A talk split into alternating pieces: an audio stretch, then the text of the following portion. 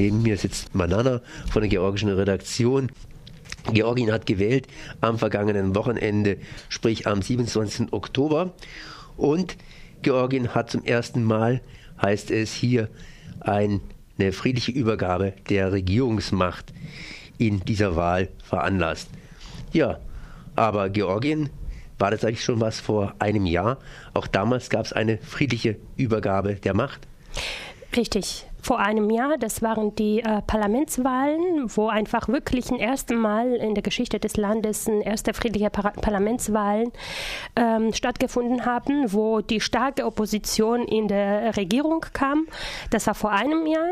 Und äh, dieses Mal jetzt, den letzten Sonntag, das waren die erste friedliche Präsidentschaftswahlen, wo wir ersten friedlich gewählten Präsidenten bekommen haben. Georgien ist ja eine recht junge Republik mit alten Traditionen, ist, glaube ich, 91 hier von der damaligen Sowjetunion bzw. der GUS äh, oder Russland abgetreten. abgetreten, ausgetreten hat sich selbstständig gemacht. Georgien hat allerdings natürlich längere Traditionen. Was für ein System hat denn Georgien jetzt augenblicklich? Augenblick, ähm, ich möchte dazu sagen, dass es nicht das erste georgische Republik ist, was wir jetzt haben, sondern das ist schon das zweite. Erste georgische Republik hatten wir schon 1918. Das ist nur eine kurze historische Info für die Zuhörerinnen und äh, Zuhörer, die das nicht wissen. Äh, das aber mit der Einmarsch der Rote Armee in Georgien dann äh, 1921 endete. Das war damals ein äh, Präsident, präsidentiales System und äh, heutzutage haben wir ein parlamentares System. Ähm, das ist aber erst seit einem Jahr, seit letzten Wahlen, wo einfach eine Änderung in die Konstitution reinkam. Bis dahin hatten wir ein präsidentiales System und jetzt haben wir ein parlamentares System, wie gesagt, wo eigentlich das Sagen nicht der Präsident, sondern äh, der Premierminister, der Re Regierungschef hat. Im Grunde genommen war dann die Wahl am vergangenen Wochenende bedeutungslos. Richtig. so sehe ich das auch, obwohl ähm, ich glaube, meine Landsleute in, in Georgien selber äh, sehr aufgeregt sind und ähm, das ein bisschen anders sehen, weil die Leute doch äh, recht schnell vergessen, was wirklich rein rechtlich in der Regierung zählt und was nicht zählt und das Wort Präsident schon an sich eine große Macht besitzt. Im Grunde genommen richtig, das war ein, ein Wahl äh, und dieses Wechseln ist eigentlich, konnte man sagen, äh, rein rechtlich bedeutungslos, weil der Präsident hat nur eine repräsentative äh, Aufgaben zu erfüllen und äh, diese, die ganze Macht der Regierung nur beim äh, Premier liegt. Wie kommt denn das Ganze? Ich meine, das ist eine Entwicklung. Georgien hat nach dem Wechsel beziehungsweise ja nach dem Loslösen von aus der Guss heraus eine ziemliche wirtschaftliche Talfahrt erlebt. Kriege, Bürgerkriege, Loslösungen, Autonomiebestrebungen etc. etc. durcheinander und ist jetzt in etwas friedliches Fahrwasser geraten. Aber man hat auch praktisch die alte Regierung hier äh, ja abgewählt. Wie kam das Ganze? Das ist eine interessante Frage. Georgien hat wirklich in, in diesen, während diesen 20 Jahren sehr vieles erlebt. Ähm, ein, einfach sehr typische Sachen für postsowjetische Länder. Ja, ganze ethnische Kriege, Wirtschaftskrisen von Anfang an, ähm, einfach interne Konflikte. Das haben wir alles äh, erlebt, aber ich möchte trotzdem ähm, unterstreichen, obwohl ich äh, keine große Fanin von äh, Ex-Regierungschef Saakashvili bin die Rosenrevolution, sogenannte Rosenrevolution 2003, darf man nicht vergessen und muss man erwähnen. Das war ein revolutionäres Wechsel der Regierung von dem ähm, ehemaligen, damals war ehemalige Ex-Sowjet-Außenminister Shevardnadze, den man vielleicht noch kennt und du auch noch den Namen kennst. Der war der Regierungschef und äh, das Land war absolut in Korruption versunken. Äh, Wirtschaft war eigentlich im Boden. Es gab nicht nichts, nicht mal eine genügend Elektroenergie. Äh, die Leute saßen im Dunkel, abgesehen von allen anderen, dass nicht kein Weizen und kein Brennstoff einfach vorhanden war.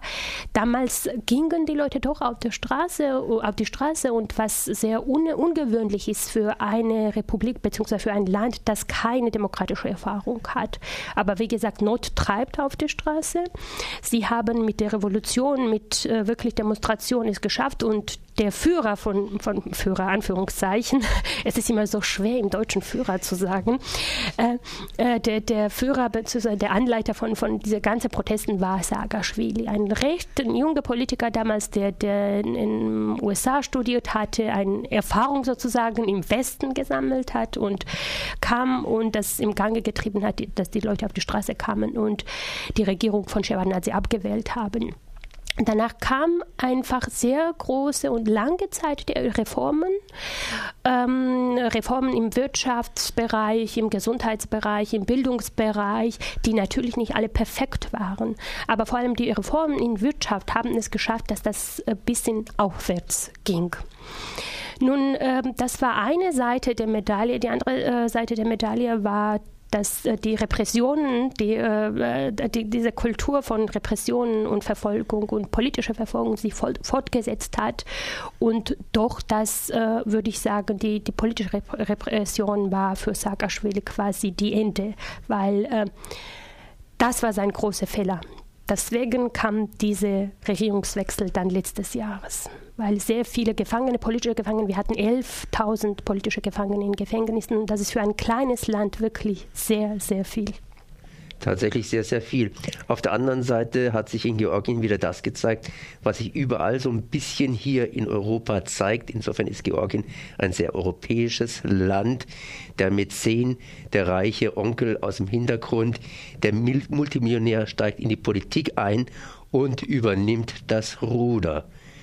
Das ist so etwas Ähnliches ist ja auch in Georgien passiert. Letztes Jahr, genau richtig, bei den Parlamentswahlen, wo ähm, die damals Opposition, das war der georgische Traum, der, den haben den du so und so gerne magst, ähm, das Ruder übernommen hat und ähm, der, der, der alles getrieben hat mit den Geldern war der Ivanischvili, heutige Premierminister und heutige Machthaber der vorher einfach wirklich dezent im Hintergrund schon die ba Machtübergabe durch finanziellen äh, Steuerung begonnen hat. Ja. Er hat sehr vieles finanziert im Land. Er hat schon vorher im Hintergrund Sympathie von Menschen gewonnen und dadurch war es dann möglich, doch diese ähm, quasi demokratische Machtübergabe. Ich muss immer lachen, wenn ich in, in Medien hier lese, äh, oh, es ist so schön, endlich eine demokratische äh, Wahlen und äh, friedliche Machtübergabe. Aber was im Hintergrund passiert und wie korrupt wirklich diese friedliche Machtübergabe ist, darüber liest man wirklich sehr wenig. Im Grunde genommen ändert sich nicht viel in der politischen Kultur des Landes. Wir haben auch ein anderes Land hier in Europa, Italien. Da ist auch ein großer Onkel hier in die Wüste gerade eben geschickt worden, der auch mit sehr viel Geld und Einfluss gearbeitet hat. Haben wir da einen zweiten Berlusconi? Möglicherweise, äh, äh, das kann sein die Ansätze sind schon vorhanden, weil er jetzt anfängt, einfach die Medien zu äh, verleiben, vereinnahmen. Er hat schon ein, ein, ein halbstaatliches Medien für sich äh, gekauft und man kann sich vorstellen, was da alles läuft. Ich habe jetzt auch heute mitbekommen, dass ähm, auf dem ersten rechtlichen schon bestimmte Zensuren eintreten, dass zum Beispiel eine kritische, äh, linksorientierte äh, Filmsendung äh, mit einer Unterhaltung einfach so linksorientierte Intellektuelle nicht mehr gezeigt wird werden sollte. Äh, und solche Sachen ansetzen sind jetzt schon zu merken. Möglicherweise werden wir eine Berlusconi bekommen. Abwarten, weil wir haben erst ein Jahr, nachdem er gewählt wurde. Das heißt, wir haben noch ein bisschen Zeit. Wie wird sich jetzt das Land in etwa ausrichten? Das Land schwankt ja etwas hier zwischen Orient und Okzident und dann natürlich auch zwischen Russland und der Europäischen Union. Wie ist jetzt die neue Ausrichtung des Landes? Ich glaube, dass in der neuen Ausrichtung des Landes nicht sich viel ändern wird, weil die ähm, äh, die Ansagen, was sie machen und ich glaube, wodurch auch sie Unterstützung von Menschen und die Stimmen bekommen, also die neue Regierung, ist, dass doch die Orientierung Richtung Europa einfach, das ist eine Richtung, wovon die Georgier nicht abkommen wollen, weil sie von, von Grund auf als erste Europäer sehen, äh, in Anführungszeichen, und doch in Richtung NATO.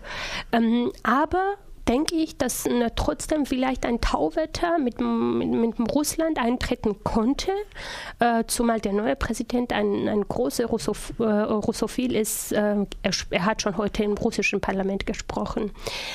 Aber ich denke, viel mehr kann nicht werden, weil die Menschen, das einfache Volk, glaube ich, nicht den Weg Richtung Russland zulässt, weil der Drama von dem letzten äh, Russland-Georgien-Krieg zu sehr geblieben ist. Banana, ich danke dir auf jeden Fall für dieses Gespräch und wir werden es garantiert in einem Vierteljahr nochmals wiederholen müssen, wenn wir ein Vierteljahr mehr Erfahrung haben. Merci.